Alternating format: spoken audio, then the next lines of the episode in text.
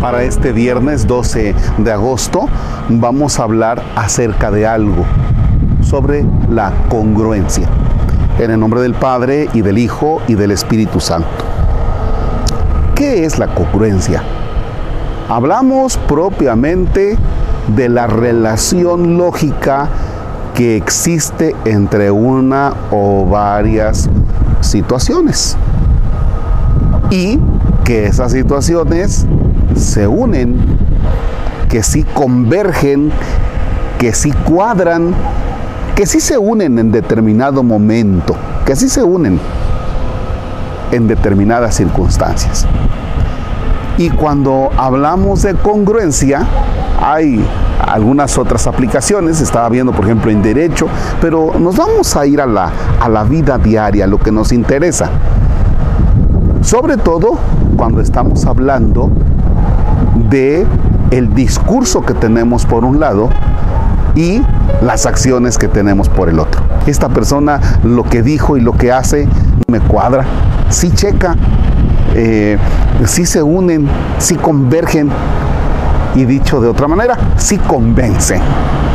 Se ve que lo que está diciendo más lo que está haciendo, sí converge y se le nota a la persona.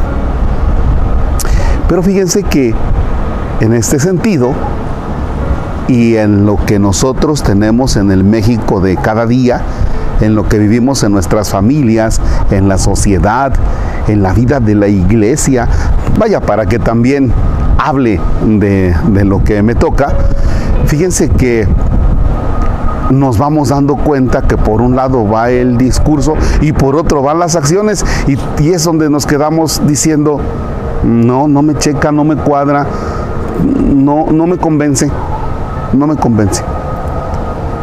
¿Qué es lo contrario a, la congruencia? Bueno, pues lógico, la incongruencia, que, que no te checa una cosa con otra. Y eso es lo que estamos viviendo nosotros en el día a día. Ya, por un lado, el papá les pide una cosa a los hijos, les está recomendando y les está diciendo, y por otro lado el papá está haciendo otra cosa, entonces como que ahí no hay una relación lógica, es ilógico lo que está pidiendo y lo que está haciendo. Y también yo como sacerdote, pues soy incongruente desde el momento en que digo, es que tenemos que hacer, es que vamos a hacer, y una serie de recomendaciones, y que a fin de cuentas termino por no asumir. Entonces las personas dicen, ah caray, pues como que esto no, no me checa lo que el padre dice, no me cuadra. El otro día hablaba, por ejemplo, de eh, ser amable y lo vi que estaba muy enojado y regañando a unas personas y hablaba de la tolerancia y, y no lo hace, ¿no? Entonces, fíjense nada más el daño que hace esto en la vida de familia, en la sociedad de nuestro país, ¿no? Lo reclamamos mucho al sector de los servidores públicos. Lo reclamamos mucho, pero no solamente debemos mirar determinados estratos sociales, también ver nosotros. Necesitamos hacer un análisis muy profundo, pero muy profundo. Por eso la meditación de hoy es que usted, donde ande, se haga la siguiente pregunta. ¿Soy congruente? ¿Soy congruente? Les voy a contar algo y, ustedes van a decir, no, pues sí. Yo, me doy cuenta que a veces en mi manera de manejar mm, soy explosivo. Soy explosivo. Cuando voy a manejar, ¿qué creen que hago? Y si llevo mi alzacuellos, me lo quito. Porque si en una de esas le digo a alguien, oye tú apúrate o le grito a la gente de tránsito alguna cosa, pues van a decir, padrecito incongruente. Ah, pues entonces para mi comodidad me quito el alzacuellos.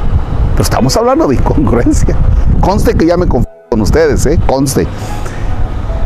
Ese análisis lo tenemos que hacer todos los días. O sea, tú como padre de familia, decir, pues sí, la verdad, soy incongruente. O quizás tú como maestro tengas que decir si soy incongruente. Si sumamos todas las incongruencias que tenemos, si nos uniéramos y nos propusiéramos ser congruentes, tendríamos otro México, tendríamos otra situación. ¿Ya? ¿Cómo te puedes dar cuenta? ¿Cómo hacer ese análisis? Cuando estés en tu cama, cuando estés en la soledad, es el momento de hacer esa pregunta. ¿Soy congruente? Créanme que este viernes lo voy a dedicar a analizar yo, Marcos, cómo ando en ese aspecto. ¿Sale? Bueno, pues a trabajar, a trabajar, a trabajar este aspecto. Que tu oración de este día sea esa pregunta. Y si te descubres incongruente, procura componer eso. No hacemos Padre Nuestro para que no sea que salgamos todos piadosos así levantando las manos al cielo y los ojos de borrego medio muerto y resulte que seamos unos incongruentes. Señor esté con ustedes. La bendición de Dios Todopoderoso, Padre, Hijo y Espíritu Santo descienda y permanezca para siempre. Amén.